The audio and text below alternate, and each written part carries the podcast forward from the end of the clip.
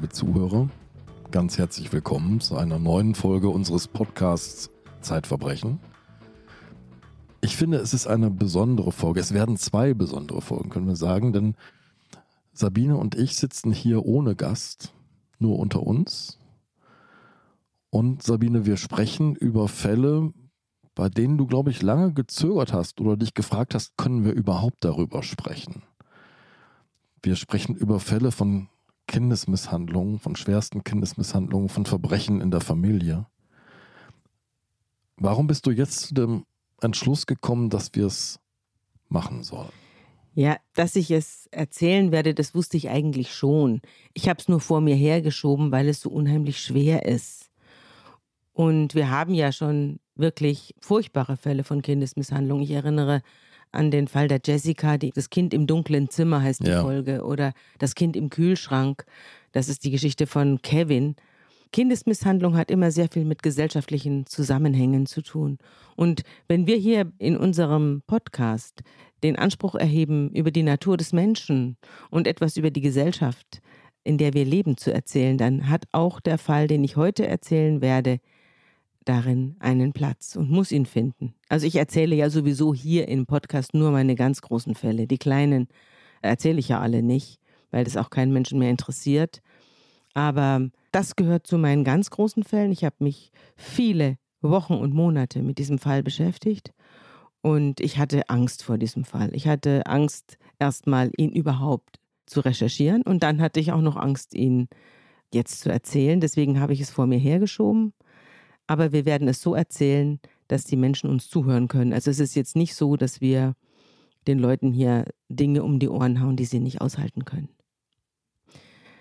Die Geschichte, die ich erzähle, ist eine Geschichte, die im Jahr 2004 passiert ist. Also mhm. es ist schon sehr lange her. Es ist fast 20 Jahre her. Du hast sie damals aber direkt aufgeschrieben. Ich habe sie damals genau. direkt aufgeschrieben. Ich habe auch darüber geschrieben in der Zeit, aber nicht so, wie sonst, dass ich einen großen Artikel über einen großen Fall geschrieben habe, sondern ich habe, weil ich mir dachte, wie soll ich denn diese Geschichte erzählen? Kein Mensch hält das aus, das zu lesen.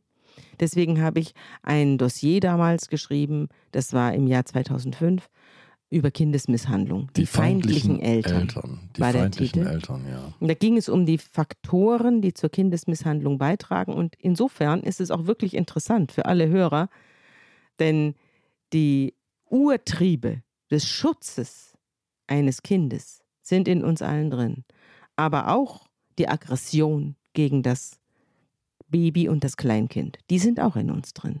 Und Kindesmisshandlung ist etwas, was eben ausgelöst wird oder was freigelassen wird durch bestimmte Faktoren in der Gesellschaft, auf die wir zu sprechen kommen. Mhm. Und dieser Fall, den ich heute erzähle, Carolina, hat damit sehr viel zu tun. Denn diese Faktoren waren eine Kumulation es kam zu einer Kumulation der Faktoren, die zum Tode der Carolina beigetragen haben. Es gibt einen sehr berühmten Verhaltensforscher, Irenäus Eibel-Eibelszelt. Ja. Der so im Konrad-Lorenz-Umfeld auch unterwegs war. Ja, also, der war der, ja, genau. Der hat gesagt, man könne die ganze Welt befrieden, wenn man den Menschen einfach nur Bilder von Kindern zeigen würde. Also ja. dieser Schutzreflex, dieses die Menschen schützen wollen, das menschliche Leben schützen wollen, der ist irgendwie in uns allen drin tatsächlich. In uns allen drin mit Ausnahmen. Mhm. Und über diese Ausnahmen sprechen wir jetzt. Werbung. Sie hören gerne Krimis? Dann sollten Sie den spektakulären Auftakt der neuen Reihe von Arne Dahl nicht verpassen. Auf den Spuren angeblicher Klimaaktivisten deckt Ermittlerin Eva Nümann skrupellose Anschläge auf und geht der Frage nach, wo ist die Grenze zwischen dem Kampf um ein berechtigtes Anliegen und Gewalt? Stummer Schrei heißt das Hörbuch, ist erschienen im Hörbuch Hamburg Verlag und wird gelesen von mir, Peter Lonzek. Viel Spaß. Darum sprechen wir jetzt ja. über Ivetta und Malik. Genau, Ivetta und Malik heißen anders und ich habe sie damals vor Gericht erlebt, aber warum ich überhaupt in dieses Gericht gegangen bin, hm, hatte seine Ursache darin, dass es eine bundesweite Suchaktion gegeben hat. Mhm. Am 7. Januar 2004 wurde in einer Klinik in Weißenhorn an der Grenze zwischen Bayern und Baden-Württemberg ein Kind aufgefunden, eingewickelt. Ich weiß nicht, ob es noch in einer Tasche war oder ob es schon aus der Tasche entnommen war, das weiß ich nicht. Aber so genau erinnere ich mich nicht mehr.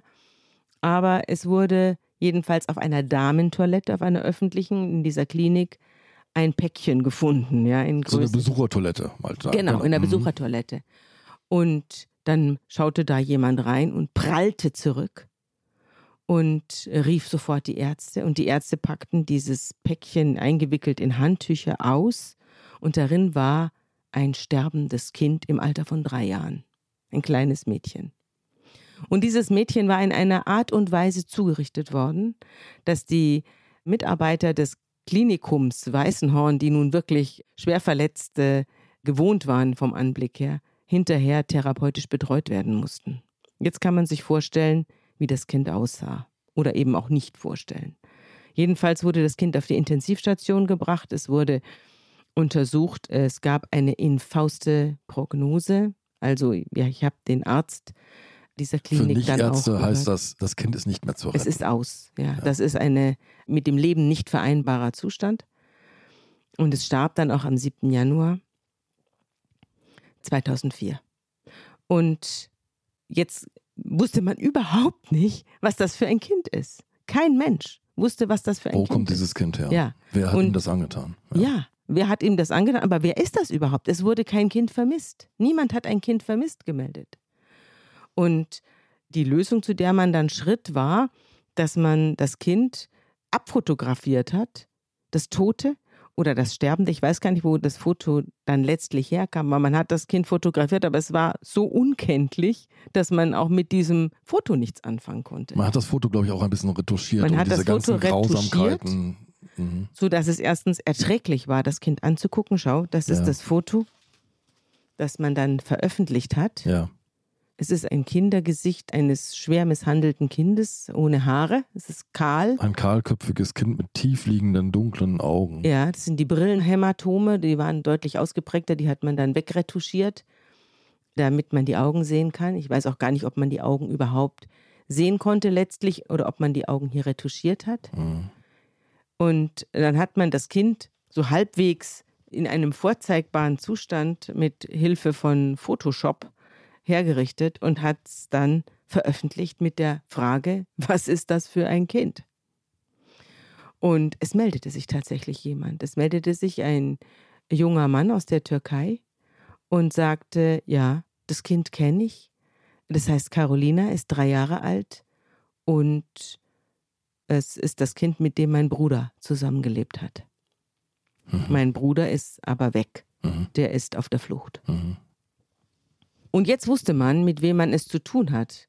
Also wer für dieses Kind verantwortlich und wer auch für den Zustand des Kindes verantwortlich ist. Und es gab eine große Suchaktion, in der nun, es war auch im Fernsehen, habe ich diese Leute gesehen, eine große Suchaktion, in der nun die Täter gesucht wurden. Also man wusste, es gibt diesen Bruder Malik und genau. der lebte zusammen mit einer Frau und einer ihrem Frau. Kind. Genau. Mhm. Und es stellte sich heraus, es handelt sich um ein Pärchen, Malik und Iveta. Und diese, so nennen wir sie hier, sie hießen ja. natürlich in Wirklichkeit anders. Und Iveta hatte ein Kind. Und diese Beziehung mündete in den Tod des Kindes. Und nun wurden die beiden gesucht. Und ich erinnere mich daran, wie ich damals mir dachte, was sind das für gut aussehende Leute? Also wenn man sich so eine... Hast du die Fotos von denen gesehen hast? Ja, mhm. ja. Weißt du, wenn man so eine wahnsinnige Tat hat, dann stellt man sich auch irgendwie monströse Visagen vor. Ja. Aber das waren die nicht, sondern sie waren in den Suchbildern jedenfalls gut aussehend. Also er war ein dunkelhaariger, schlanker, verwegen aussehender, so ein bisschen Piratenart, mit so einem langen Mantel war er da abgebildet oder wurde er in Fernsehbildern gezeigt. Mhm. Und sie war sehr, sehr, sehr, sehr gut aussehend. Also eine dunkelhaarige, ja, man möchte sagen Schönheit, ja. Und die beiden waren also mit diesem vollkommen zerstörten Kind eigentlich erstmal im ersten Blick gar nicht in Einklang zu bringen. Und die beiden wurden dann aber gesucht. Und nach einiger Zeit, und wie das dazu kam, erzähle ich später, hatte man sie. Und dann wurden sie festgenommen und ein Jahr später kam der Prozess. Mhm. Und nachdem diese Tat so einen unglaublichen Aufschrei in der Republik verursacht hatte und sehr, sehr prominent war, dachte ich, okay, da gehe ich hin. Ja. Ich bin dann dahin gefahren, nach Memmingen, wo der Prozess stattgefunden hat. Der erste Prozesstag war der 15. März 2005. Und ich erinnere mich, dass ich da am Tag vorher angereist bin. Ich bin dann, und deswegen ist auch eine ungewöhnliche Situation, dass ich jetzt mal erzähle, wie es mir ging. Also ich werde ganz oft gefragt, ja, die schlimmen Fälle, die du erlebt hast, hat sich das nicht auf deine Psyche ausgewirkt? Ja. Und meistens nein. Also es gibt natürlich Fälle, die mich verfolgen, das erzähle ich auch, aber jetzt nicht so, dass ich dann wirklich da Zustände kriege. Mit Ausnahme dieses Falles. Also der Fall Carolina war ein Fall, der, ich wusste, dass es da um schlimme Dinge geht, aber ich habe dann im Vorfeld die Anklageschrift bekommen. Und da stand drin, was Carolina erlitten hat, bevor sie starb. Und das war so furchtbar, dass ich mir dachte, ich kann da nicht reingehen. Ja. Ich kann, ich hatte da selber ein kleines Mädchen zu Hause. Und als ich das gelesen habe, dachte ich, das darf doch nicht wahr sein. Ich glaube, ich kann das nicht aushalten. Und ich kann, wie soll Dass ich denn? das da im Detail verhandelt wird ja. und nochmal erzählt wird ja. und man den Menschen dabei ins Gesicht gucken kann. Ja. Und, und ja. dass die Täter da sitzen und man schaut sich die an. Und da habe ich richtig Angst gekriegt und habe gedacht, ich gehe da morgen nicht rein. Das ist mir noch nie, weder vorher noch nachher, jemals passiert. Und dann habe ich mir aber gedacht, was für eine feige und blöde Reaktion von mir. Ich meine, das Kind hat das erlebt und ich bin eine erwachsene Frau von über 40 damals und ich soll das jetzt nicht aushalten. Und ich habe aber damals nachts in meinen Blog reingeschrieben, was nicht veröffentlicht worden ist, einfach nur so für mich. Kein Fisch, kein Lurch und keine Ratte würde so mit seiner Brut umgehen wie der Mensch mit seinen Menschenkindern. Was muss in einem Menschen ausgeschaltet sein, die so etwas begehen? In jeder Kreatur ist doch das tiefe Lebensgesetz des Welpenschutzes eingegraben. Die Rechtsmediziner haben ihre Wissenschaft, die Psychiater haben ihre forensische Einschätzung, die Richter und Staatsanwälte haben ihre Strafprozessordnung. Aber an was sollen wir Zuhörer uns jetzt klammern? Was soll sich zwischen uns und das Unerträgliche schieben? Und was soll uns vor dem fast körperlichen Mitleid schützen? Das Einzige, was von Carolina verlangt wurde, war zu sterben. Und das hat sie dann auch getan. Ich lese jetzt einmal vor, und zwar sehr bewusst aus deinem Text, aus der schriftlichen Aufzählung ja, das war der Auftakt. Ich habe diesen Prozess als Prozess nicht beschrieben, sondern ich habe ihn als Auftakt für ein großes Dossier über Kindesmisshandlung genommen und da habe ich ihn in eine sehr verkürzte Form vorgestellt. Carolina wird mit Stöcken auf die Hände geschlagen, nachts allein in den eisigen Keller gesperrt oder auf einen hohen Schrank verbannt, mit Gürteln gepeitscht, bis sie nur noch robben kann, in heißes Wasser getaucht mit dem Kopf an Wände und Möbel geschlagen. Sie wird nachts nackt auf die winterliche Terrasse gestellt. Ihre Finger werden mit dem Feuerzeug verbrannt. Und das Gesäß und die Beine mit glühenden Plastikschraubverschlüssen verschmort. 25 große und tiefe Brandwunden hat die Rechtsmedizin München auf dem kleinen Körper gezählt. Noch nie hat man dort ein so zugerichtetes Kind auf den Seziertisch bekommen. An einem Faustschlag, der die Blutgefäße im Gehirn platzen ließ, ist die Dreijährige schließlich gestorben. Und du sitzt jetzt im Gerichtssaal den Menschen gegenüber, ja. die das verantworten. Ja, die kamen rein. Es war ein sehr gut besuchtes Auditorium und die kamen rein. Es wurde überhaupt nichts gesagt. Also ich habe mich auch gewundert. Es gibt ganz oft Äußerungen des Publikums, ja. Und hier war gar nichts. Also die Leute saßen wie erstarrt da drin. Und die beiden Angeklagten wurden hereingeführt. Die sahen jetzt nicht mehr so gut aus. Also jedenfalls er hatte sich verdoppelt in seinem Leibesumfang. Er war also ein Koloss, inzwischen von 100 Kilo.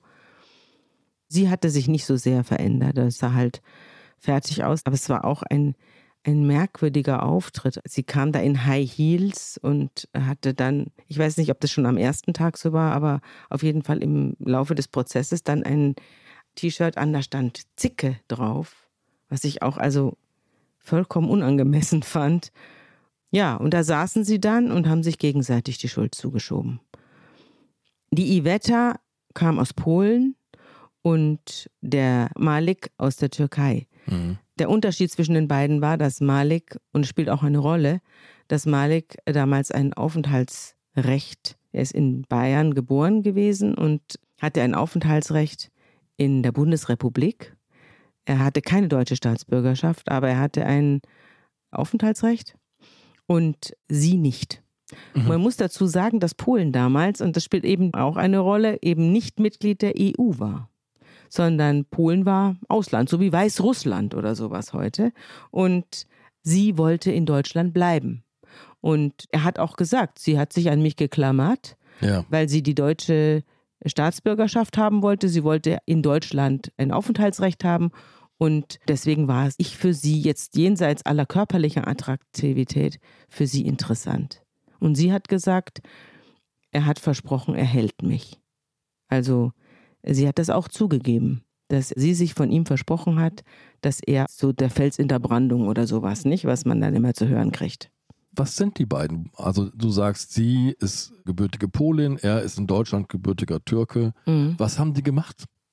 Vorher? Vorher? Also es war so. Wir fangen mal mit ihm an. Er ist zu dem Zeitpunkt 32 Jahre alt gewesen, also er ist 1973 geboren. Und er hat eine lange Geschichte der Katastrophen hinter sich. Ich weiß nicht, aus was für einer Familie er kommt. Er selbst hat gesagt, er sei in einer guten Familie aufgewachsen. Er hat fünf Geschwister und noch ein paar Stiefgeschwister, also einen Haufen Kinder. Aber ich weiß es nicht, denn die Verhaltensweisen, die er zeigt, lassen eigentlich jetzt nicht auf ein gutes Zuhause schließen. Aber das ist eine Vermutung von mir. Es kann auch sein, dass ich mich irre. Also er war jedenfalls von Anfang an auffällig. Er war schon mit 15, ging es los mit massivem Abusus von Medikamenten. Er hat sich geschnitten. Er war also von Kopf bis Fuß voller Narben. Die hat er zum Teil durch Tätowierungen zu überdecken versucht. Er hatte sich die Arme und Beine zerschnitten. Durch Selbstverletzungen. Er hatte eine Polytoxikomanie, also eine Medikamentenabhängigkeit. Er hat alles genommen und geschluckt und Staubsaugerartig. Mhm. Alles in sich hineingestopft, ging. was ging. Mhm. Es gibt ein Gutachten, das ein halbes Jahr vor der Tat erstellt worden ist über ihn von Bezirkskrankenhaus Günzburg im August 2003. Er war auch betreut, also er hatte ein Betreuungsverfahren, er hatte einen Betreuer, einen gesetzlichen, weil er gar nicht in der Lage war, seine Angelegenheiten ganz oder teilweise zu regeln. Und dieser Betreuer hat vor allem dafür gesorgt, dass er regelmäßig in die geschlossene Anstalt kam, mhm. wo er wieder entgiftet und therapiert wurde. Er ist dann wieder ausgebrochen oder hat die Therapien sausen lassen oder hat sich entzogen oder sonst was. Also es war eine Drehtürbiografie zwischen lauter Betreuung, dann wieder Versuch, ein Leben zu führen, dann wieder Betreuung und wieder Entgiftung und, und so weiter. Und er ist nicht nur sich selbst gegenüber oh, verletzend und gewalttätig, nein, sondern auch anderen ist, gegenüber. Ja, ja, er ist immer wieder auch im Gefängnis, weil er gewalttätig ist, weil er Körperverletzungsverfahren hat, er hat Menschen Zähne ausgeschlagen, er ist hochaggressiv. Ich kann ja ein bisschen mal was mhm. vorlesen und zwar eben über diese Zustandsbeschreibung ein halbes Jahr, bevor er diese Tat begangen hat. Also da steht, nach der geschilderten hochgradig auffälligen Vorgeschichte, insbesondere angesichts des Vorliegens der jahrelang vorliegenden schweren impulsiven Persönlichkeitsstörung, also es wurde eine schwere impulsive Persönlichkeitsstörung festgestellt, der jahrelang vorliegenden Opioidabhängigkeit mit teils extremen Benzodiazepinmissbrauch, der bei Herrn sowieso paradoxerweise nicht zur Beruhigung, sondern zur Aggression, Schlaflosigkeit, Reizbarkeit und Planlosigkeit führt, war die jetzt vom Betreuer initiierte und bereits im Vorfeld nervenärztlich von hier gestützte Unterbringungsmaßnahme nach dem Betreuungsgesetz die einzige Möglichkeit, die sich aufschaukelnde Selbstgefährdung, Klammer auf, Mischintoxikation, mehrfache große generalisierte epileptische Anfälle, deutlich pathologisches EEG, also Gehirnstrom, haben nicht gestimmt, chronische Hepatitis C, Klammer zu, abzuwenden, Des Weiteren bestand eine erhebliche soziale Gefährdung, wiederum mit Bedrohung anderer Personen angesichts der vielfachen Vorstrafen, auch prinzipiell eine forensische Gefährdung, also eine kriminalistische Gefährdung. Ja. Er hat eine impulsive Persönlichkeitsstörung mit intermittierenden Impulsausbrüchen, Zusammenfassend handelt es sich um eine psychische Krankheit. Auch angesichts des beschriebenen Verlaufes ist von einer schweren Form zu sprechen, die auf Jahre besteht und keine Heilungstendenz zeigt. Deswegen musste eine geschlossene Unterbringung angeordnet werden. Wieder mal. Er hatte 16 Unterbringungen innerhalb von zehn Jahren. Mhm. Das war er also eine hochproblematische Persönlichkeit. Es wird dann später noch eine zweite Persönlichkeitsstörung vom Borderline-Typus festgestellt. Ja. Also er hat zwei Persönlichkeitsstörungen. Aber trotzdem ist es interessant, wie die Sache dann letztlich strafrechtlich ausgeht. Das ist auch nochmal. Aber da komme ich später drauf. Iveta kennt ihn vom Sehen und irgendwann sind sie zusammen. Iveta ist in Polen geboren, hat ihre Schule abgebrochen, wollte eigentlich Floristin werden, aber daraus wird nichts. Sie geht dann sehr viel, sie hat auch ein Alkoholproblem, sie geht sehr viel aus, sie geht sehr viel auf Partys, sie macht die Nächte durch und irgendwann wird sie von einem Türsteher schwanger. Und dann kriegt sie irgendwann das Kind. Es Carolina. ist ein ungewolltes Kind. Es ist ein ungewolltes mhm. Kind, das sagt sie auch. Sie geht mit diesem Kind auch nicht besonders gut um. Also sie misshandelt es nicht, aber sie sagt zu ihm, lass mich in Ruhe, du kleine Hure, hau ab und sie lässt das Kind nicht an sich ran. Sie lässt das Kind auch sehr schnell nach der Geburt zurück und geht nach Deutschland. Äh, sie ist illegal in Deutschland und treibt sich da rum und hat sehr viele Bekanntschaften, ist Table Dancerin, arbeitet als Table Dancerin in Deutschland. Und das Kind ist also fast immer bei irgendwelchen Freundinnen von ihr. Mhm. Und dann holt sie es mal wieder und dann lässt sie es aber wieder woanders. Also das Kind wird, wie später der Richter feststellen wird, herumgeschubst und stört vor allem. Das stört die Mutter in ihrem, was ja auch eigentlich logisch ist. Also man, man ist eine junge Frau, man will was vom Leben haben und dann kriegt man ein Kind und dann hat man dieses Kind an der Backe und es stört. Und muss sich kümmern. Ja, und muss sich kümmern. Und das Kind hat natürlich Bedürfnisse und diese Bedürfnisse nerven. Und natürlich ist es so, dass man, wenn man ein Kind hat, daran erwachsen wird. Das weiß jeder, der ein Kind kriegt, dass es auf einmal nicht mehr nur um mich geht, sondern es geht jetzt um jemand anders. Und ich muss meinen Horizont erweitern und mich um das Wohlergehen eines anderen kümmern. Und damit kommt nicht jeder Mensch zurecht. Mhm. Jedenfalls lernen sich die beiden, Malik und Iveta, im November 2003 kennen. Und sie ziehen sofort zusammen. Also die Iveta ist in Deutschland, sie lebt bei ihrer Mutter und bei ihrer Schwester. Es gibt Probleme mit den beiden. Dann zieht jetzt auch noch Malik dazu. Und dann gibt es auch noch einen Stiefvater. Und alle haben Alkoholprobleme. Und dazwischen irrt Carolina rum. Und es gibt eben eine Situation, die konfliktbeladen ist. Und deswegen ist der Malik sehr froh, als er einen ehemaligen Bekannten wieder trifft, den er in der Entzugsklinik kennengelernt hat, also ein Alkoholiker. Alkoholiker. Ja, mhm. und er hat eine Wohnung in einem abgelegenen Haus und sagt, da könnt ihr rein. Und dann nehmen die beiden die Carolina mit und ziehen in dieses abgelegene Haus. Das ist irgendwo so auf dem Dorf. Irgendwo auf dem Dorf. Mhm. Und da bleiben sie, das ist, glaube ich, kurz vor Weihnachten, ziehen sie da rein und am 4. Januar ist Carolina tot. Drei Wochen später. Ja. Drei Wochen später ist das Kind tot. Bis dahin wird es nie gesehen. Es ist nie im Garten. Es hat das Haus nicht verlassen. Nein, es wird nicht gesehen. Es ist praktisch unsichtbar. Es geht damit los, dass am Anfang wird sie noch gesehen, die Carolina, und der Vermieter regt sich darüber auf, dass sie irgendwas angemalt hat. Sie hat irgendwas beschmiert und daraufhin muss sie also zu Hause bleiben in ihren vier Wänden und es beginnen sogenannte Erziehungsmaßnahmen, die dann letztlich zum Tod des Kindes führen. Zu einer Gewaltorgie gegenüber dem Kind. Die Geschichte, die dann in der Anklageschrift steht, bezieht sich weitgehend auf die Aussagen der Iveta. Mhm. Iveta hat 50 Stunden lang, eine Woche lang, insgesamt 50 Stunden bei der Polizei ausgesagt. Sie hat beschrieben die Folterungen des Kindes. Und sie hat beschrieben, dass sie dem Kind so gerne geholfen hätte, aber sie konnte nicht, weil sie unter der Tyrannei des Malik gestanden habe und er habe sie an allen Hilfsmaßnahmen gehindert. Also Malik ist der Täter. Malik ist der Täter, der alleinige Täter. Und er habe sich an diesem Kind ausgetobt und habe sie gefangen gehalten. Beide seien Gefangene gewesen. Dieses Malik, sobald sie in dieser Einsamkeit angekommen seien, und sie habe keine Möglichkeit gehabt, dem Kind zu helfen, sonst hätte sie das selbst das Leben gekostet. Und sie habe also sich vor ihr Kind geworfen und versucht, das Schlimmste zu verhindern, aber das sei ihr eben nicht gelungen. Das ist ihre Aussage. Also ihre Darstellung ist, sie ist auch Opfer. Sie ist auch Opfer und beide hätten unter dem Tyrannen gelitten. Hm.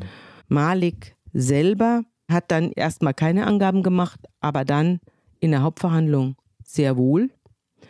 Und er sagt, es stimmt, also er hat tatsächlich diese Taten im Großen und Ganzen begangen. Er hat es eingeräumt, er hat es zugegeben. Er sagt aber, dass er keineswegs dabei allein gewesen sei, mhm. dass sie mitgeholfen habe. Sie habe mitgeholfen, dieses Kind zu zerstören. Also sie hat es nicht nur geduldet? Nö. Sie hat sich daran beteiligt. Sie hat es hingenommen, sie hat sich daran beteiligt und sie hat auch gesagt, Carolina nervt mal wieder oder sie hat selbst es festgehalten, wenn er es verbrannt hat oder sie hat auch selbst das Kind verbrannt und sie hat das Kind selbst nachts in den dunklen Keller gesperrt. Das sagt er aus. Das Kind habe halt gestört, weil man sehr viel Sex gehabt habe. Er hat auch Drogen konsumiert während dieser Zeit. Man hat sehr viel getrunken in dieser Zeit. Und das Gericht hat auch festgestellt, dass ihre Aussage nicht stimmen kann, denn er war stundenlang weg und hat eingekauft zum Beispiel, während sie mit Caroline alleine war und sie hat keinerlei Anstalten unternommen, das Haus zu verlassen. Ja, sie hätte ja fliehen können. Sie hätte fliehen können, das ist nachweislich. Nachweislich. Sie waren auch bei gemeinsam, da haben sie das Kind irgendwo eingesperrt und sind dann gemeinsam zu einer Nachbarin gegangen und haben sich dort eine Weihnachtskrippe angeschaut. Und der Malik hat dann noch telefoniert und sie hat mit der Krippenbesitzerin dann noch gesprochen und war wie die Krippenbesitzerin, die war ja als Zeugin dann da, die hat gesagt, es war ein völlig normales Gespräch. Sie war heiter, also nichts war ihr anzumerken und sie hat nicht gesagt, Hilfe, Hilfe, helfen Sie mir oder rufen Sie die Polizei. Er war gar nicht dabei. Er war im Nebenraum und hat mit seinem Betreuer telefoniert, als es um die Abholung von Medikamenten ging und von Substitution und von Methadon oder sonst was er sich da jetzt wieder reingetan hat. Aber sie war da alleine mit dieser Nachbarin an der Krippe und hat null Unternehmungen gemacht, um dieser Sache zu entkommen. Und da hat das Gericht dann gesagt, also wir glauben das alles nicht. Es gab natürlich die Möglichkeit zu gehen, und zwar mehrfach und ohne Probleme hätte sie gehen können. Sie hat es aber nicht getan. Es gibt ein weiteres Gutachten, jetzt im Kontext dieses Prozesses. Der Kriminalpsychiater Norbert Nedopil hat dieses Gutachten angefertigt. Und er bescheinigt Malik eine schwere seelische Abartigkeit mhm. mit sadistischen Elementen mhm. und sagt, er ist unfähig, Malik ist unfähig zum Mitleid und zur Kontrolle seiner Affekte. Ja, deswegen hat der Gutachter auch dafür plädiert, ihm einen Strafrabatt zu geben. Und das Gericht ist dann auch darauf eingegangen. Also das Gericht hat den beiden eine Zeitstrafe gegeben. Das hat mich einigermaßen fassungslos gemacht, muss ich sagen, dass die nicht lebenslang gekriegt haben. Also es war eigentlich für jeden, es gab eine Nachstellung der ganzen Tat mit einer Puppe. Da habe ich auch das Innere dieses Hauses gesehen, äh, wie das da aussah. Es war eine relativ heruntergekommene Bleibe und so ein bisschen kleinbürgerlich auch mit so Vorhängen, so ein bisschen spießig, ja.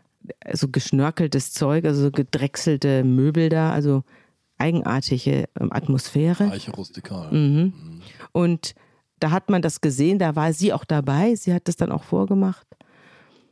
Und er hat halt dann auch beschrieben, dass sie, dass sie zum Beispiel dem Kind die Haare ausgerissen haben. Und zwar, wie dann später die Rechtsmedizin äh, äh, festgestellt hat, zum Teil hat sich die Kopfhaut vom Schädel gelöst. So haben die dem Kind an den Haaren gerissen. Deswegen haben sie das Kind dann auch auf dem Kopf rasiert und da hat sie das Kind rasiert und hat hinterher zu ihm gesagt, guck mal, Bastard sieht aus wie Boxer. Ja.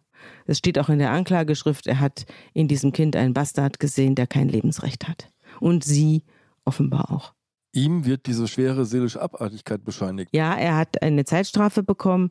wegen Körperverletzung mit Todesfolge, also nicht Mord und auch nicht Totschlag, sondern Körperverletzung mit Todesfolge und Misshandlung Schutzbefohlener, hat er zehn Jahre und drei Monate bekommen und eine Einweisung in die Psychiatrie.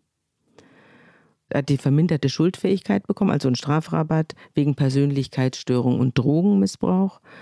Und sie hat fünf Jahre und sechs Monate bekommen. Und da war ich dann einigermaßen baff, als ich das gehört habe, wie günstig die aus diesem Katastrophenprozess herausgekommen sind. Aber es gab dann noch einen zweiten Prozess, da erzähle ich gleich davon. Es gab noch einen zweiten Prozess, denn die Staatsanwaltschaft war auch dieser Meinung, dass das, das, so nicht bleiben kann ja. und ist in Revision gegangen. Und diese Revision hatte Erfolg beim ersten Strafsenat.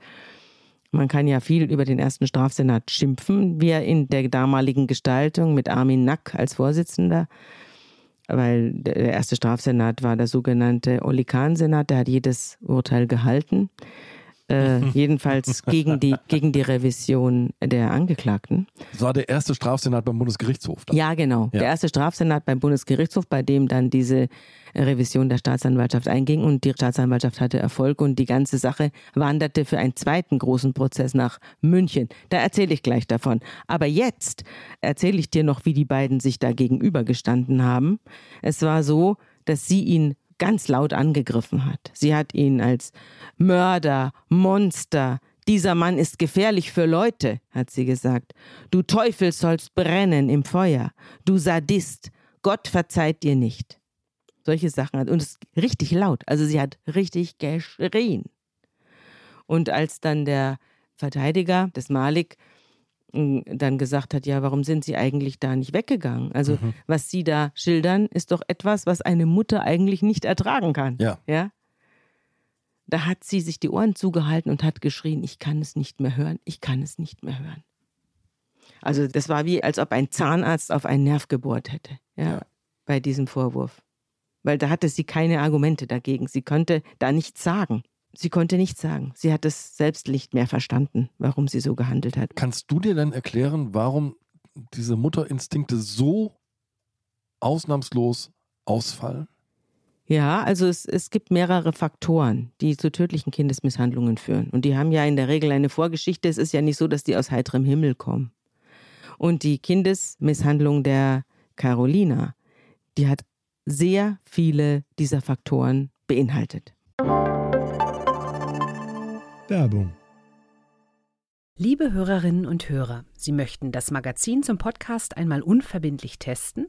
Dann lassen Sie sich Ihre persönliche Zeitverbrechen-Ausgabe gratis nach Hause liefern. Jetzt bestellen unter www.zeit.de/slash Verbrechen-testen.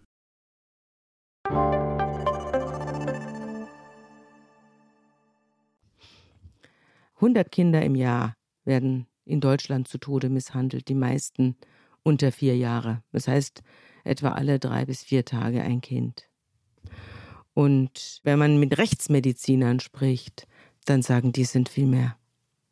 Weil Kinder sehr häufig und vor allem, wenn es Babys sind, sehr häufig nicht obduziert werden. Ja. Die Täter kommen aus dem Kreise der Familie. Frauen sind sehr oft beteiligt oder eben auch die Täterinnen, die Haupttäterinnen. Die größte Gefahr geht, glaube ich, von den Eltern aus. Ja, immer. Also die gefährlichsten Menschen im Leben eines Kindes sind die eigenen Eltern. Und in 50 Prozent der Fällen ist der Täter der neue Lebensgefährte. Der neue, also nicht der biologische Vater, sondern der neue Lebensgefährte der Mutter. Und viele Frauen nehmen das hin. Das weiß man ja auch beim sexuellen Missbrauch, dass viele Frauen darüber hinwegsehen das ist aber bei der Kindesmisshandlung auch so. Ich habe damals mir ein Buch gekauft, das heißt Mutter Natur.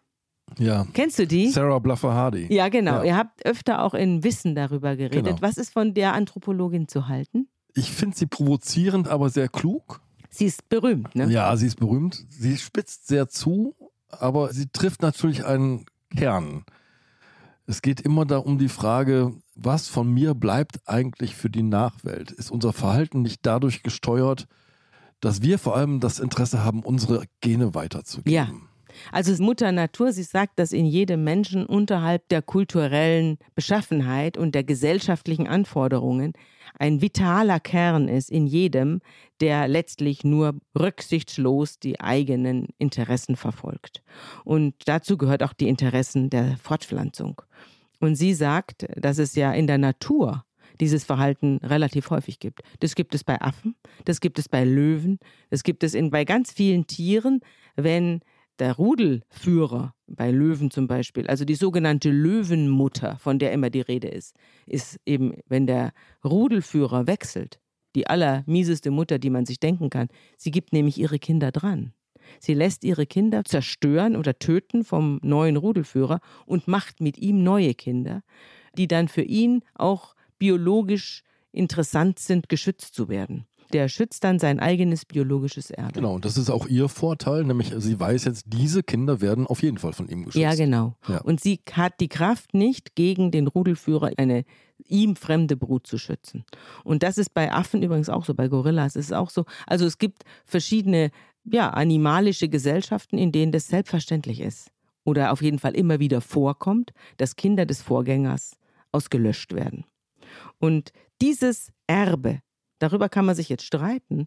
Aber dieses Erbe sei im Kern in jedem Menschen verankert, aber es würde in der Regel nicht zum Ausbruch kommen. Also die ja, allermeisten. Wir sind kultiviert genug, um das. Ja, und die allermeisten Stiefväter sind ja lieb zu den Kindern ja.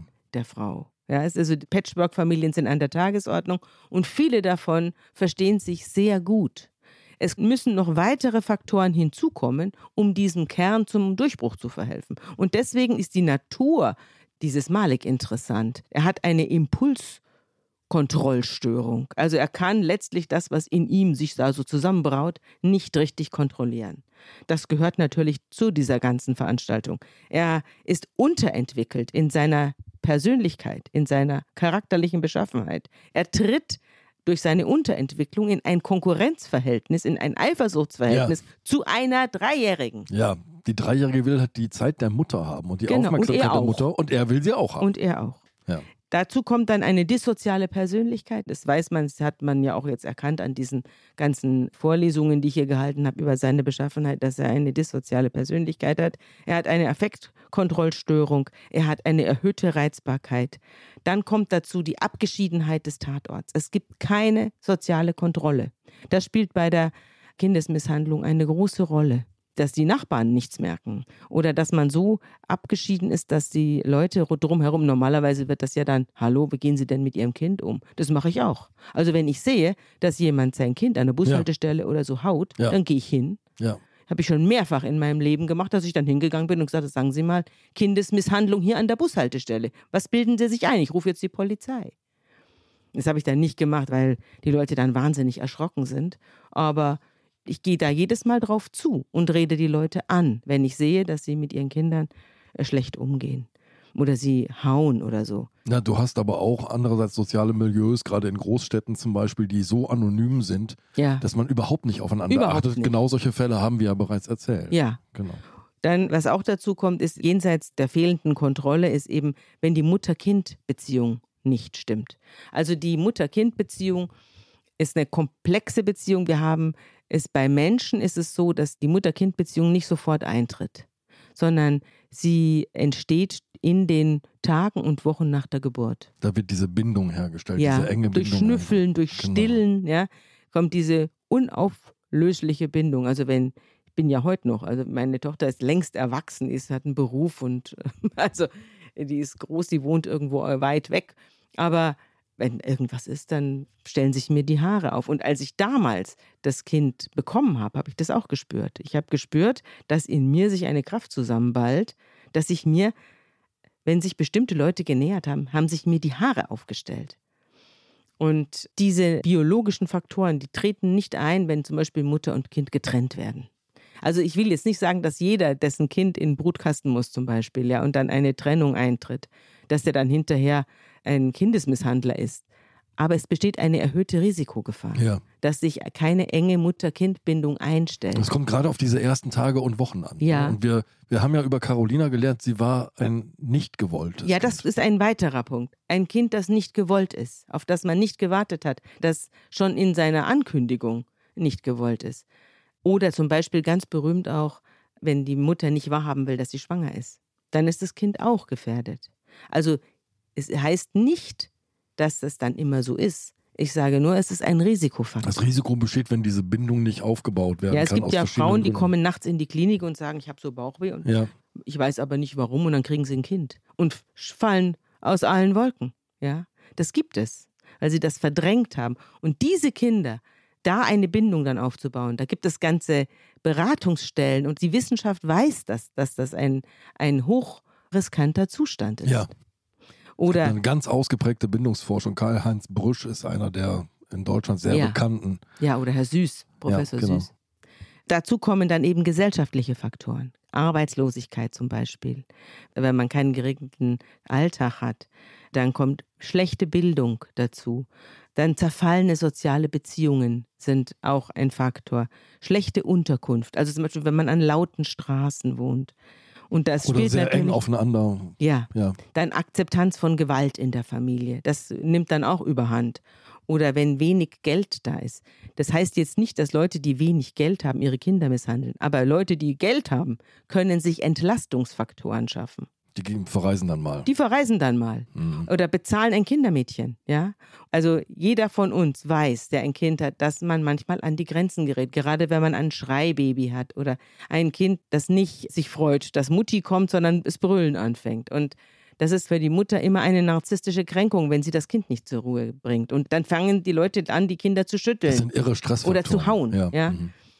Weil sie Stressfaktoren haben. Und Menschen, die Geld haben, können sich eher von Stressfaktoren befreien, als wenn man knapp bei Kasse ist und sowieso schon sehr viel Stress im Leben hat. Und dann kommt noch dieser Stress dazu. Stress ist ein, großer, ein großes Problem bei Kindesmisshandlung. Und viele Menschen, die mit ihren Kindern nicht fertig werden oder viele Menschen, die ihre Kinder auch passiv misshandeln, also einfach liegen lassen. Das gibt es ja auch. Das ist auch etwas, was mir damals eine Ärztin gesagt hat, was zunimmt. Also die aktive Kindesmisshandlung ist im Rückzug, während die passive Kindesmisshandlung, Die ich mach die Tür zu Mhm. und lass dich in deinem Zimmer verschimmeln, ja. das nimmt zu. Und liegt eben daran, dass Leute aus schlechten Familien kommen, selber nicht schlecht behandelt worden sind und dann sich in eine Beziehung stürzen. Auch hier haben wir das ja bei unseren beiden Kandidaten hier, dass die sich kennen und sofort zusammenziehen. Es gibt Leute, die lernen sich kennen und ziehen am nächsten Tag zusammen und haben neun Monate später ein Kind und sind beide 17, so ungefähr. Und das sind so Familien, wenn die keine Unterstützung bekommen und wenn da niemand aufpasst, Ja. dann kann es passieren, dass das meistens das jüngste und schwächste Kind dann eben einfach nicht mehr mitgenommen wird. Es bleibt dann zurück und wird dann regelrecht in Auflösung irgendwann mal aufgefunden. Iveta und Malik, ein bisschen verstehen wir jetzt, glaube ich, wie es zu dieser unfassbar grausamen, verhängnisvollen Situation kommen konnte. Jetzt sind sie von ihrem Memminger Richter relativ mild bestraft worden. Du hast schon gesagt, es gibt eine Revision der Staatsanwaltschaft und Karlsruhe verweist den Fall wieder zurück und zwar nach München. Und zwar nach München. Und in München gibt es im Mai 2006 einen neuen Prozess. Den habe ich nicht mitverfolgt, sondern den habe ich dann nur mitverfolgt in den Medien. Und diesmal hat eben der Hauptangeklagte die Aussage verweigert. Er hat diesmal geschwiegen, während sie wieder gesprochen hat. Iveta hat wieder gesprochen und wieder alles auf ihren Lebensgefährten abgewälzt und hat gesagt, er habe gedroht, sie zu töten und außerdem die Mutter und die Schwester und sie habe sich vor lauter Angst nicht vor ihm zu helfen gewusst. Und auf Fragen des Gerichts konnte sie sich aber dann an ganz wenig nur erinnern. Und hat immer, wenn sie gefragt wurde, ja, warum sind sie denn eigentlich nicht gegangen? Also diese polizeilich festgestellten und durch Zeugenaussagen festgestellten Tatsachen, die gab es ja, ja. Da hat sie dann gesagt, ich habe meine Tochter verloren, da kann man sich nicht an alles erinnern. Und dann hat der Vorsitzende gesagt, das sind doch Dinge, die man nicht vergisst. Und er hat ihr auch vorgeworfen, dass sie selber die Tochter herumgeschubst habe und vernachlässigt habe und kleine Hure genannt habe. Und hat ihr von ihren Verteidigungsreden kein Wort geglaubt. Und er hat gesagt, vielleicht wollten sie auch gar nicht eingreifen. Wenn man diabolisch denkt, könnte man auch annehmen, dass es ihnen ganz recht war, diesen Klotz am Bein loszuwerden. Also, dass ihr Wille sozusagen im Hintergrund stand und das Monster in ihm ausgelöst hat. Ja? Also er hat sich sozusagen durch ihre Verhalten bestätigt gefühlt ja. in seinen sadistischen Bestrebungen. Und er hat sozusagen geglaubt, in ihrem Sinne zu handeln und hat es auch in ihrem Sinne gehandelt. Das hat der Vorsitzende jedenfalls für möglich gehalten. Und sie hat dann gerufen, ich habe immer zu meinem Kind gehalten. Und der Vorsitzende hat dann gesagt, wenn Sie immer zu Ihrem Kind gehalten hätten, dann wäre es jetzt noch am Leben. Das Urteil war dann lebenslang für beide. Also man hat ihm keinen Strafrabatt gegeben. Er wurde lebenslang. Und dann wegen Mordes. Wegen Mordes mit besonderer Schwere der Schuld, wegen Mord aus Grausamkeit und niederen Beweggründen. Und die besondere Schwere der Schuld schließt eine vorzeitige Entlassung nach 15 Jahren aus. Das heißt, der sitzt jetzt noch. Und sie hat auch lebenslang bekommen, auch Grausamkeit und niedere Beweggründe, aber eben normales lebenslanges, also möglich, dass sie inzwischen wieder raus ist. Und das Publikum hat geklatscht, als dieses Urteil gefallen ist. Wir haben ja schon mal darüber gesprochen, ich finde das irgendwie nicht in Ordnung, wenn Leute klatschen, wenn andere verurteilt sind ich kann das verstehen, weil es einfach furchtbar ist, so diese ein Moment Tat. der Erleichterung. Ja, aber auch. trotzdem. Es ist ein ganz skurriler, absurder Moment. Ein absurder Beifall Moment. Gericht, ja, als ja. ob man hier einer Theateraufführung beigewohnt hat. Also ich finde das pietätlos. Das Landgericht hat auch über die Sachverständigen und ihre Einschätzung der psychischen Situation hinweg geblickt, also hat sich darüber hinweggesetzt und hat gesagt, sie kriegen keinen Strafrabatt, trotz dieser psychischen Erkrankung. Mhm. Die haben sie schon gesehen. Aber sie sagen, und das ist bei Persönlichkeitsstörungen gar nicht so selten der Fall, wenn jemand eine gestörte Persönlichkeit hat, weiß er trotzdem, was er tut. Es ist ja nicht so, dass der halluziniert oder, oder Stimmen hört oder so, sondern der weiß, was er tut. Und es gab einen Masterplan zur Vernichtung des Kindes. Man hat also immer aufgepasst, dass man die Hauptmisshandlungen vorgenommen hat, wenn der Vermieter seine Zechrunde gemacht hat. Also man hat sehr genau darauf geachtet, erstens, dass mit zunehmender Vernichtung des Kindes niemand mehr dieses Kind zu Gesicht bekommt. Ja. Das ist also einfach. Da gab es ein Interesse, ein intellektuelles Interesse daran, dass man das Kind verschwinden ließ. Und man hat darauf geachtet, dass das immer, wenn der Postbote geklingelt hat, das Kind nicht sichtbar war. Und dass auch eben man sich an die Sauftouren des Vermieters gehalten hat. Das fand das Gericht besonders Das ist ein planmäßiges Vorgehen. Ja, ein planmäßiges Vorgehen, das, was sich also mit dem Impulskontrollverlust und so weiter nicht vereinbaren lässt. Und deswegen Masterplan und deswegen diabolisches Denken, ja. Und das Landgericht hat auch ihr, der Iveta, übel genommen, dass sie im Gefängnis bester Stimmung gewesen sei.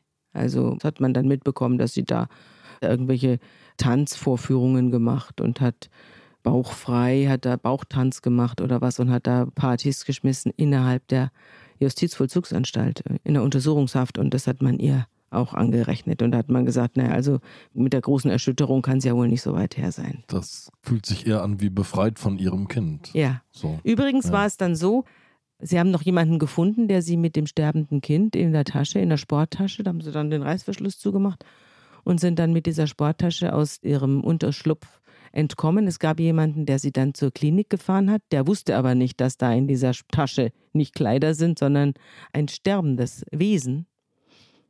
Und der hat sie dann noch zum, angeblich wegen Bauchweh, zur Klinik gefahren. Und sie haben sich auch gefürchtet, mit den öffentlichen Verkehrsmitteln zu fahren, weil sie Angst hatten, das Kind wacht wieder auf. Es war in einem tief komatösen Zustand. Aber sie wussten ja nicht, was sie davon halten sollen und ob das vielleicht sich wieder erholt und dann aufsteht mitten in der Tasche. Also das war ihre große Sorge.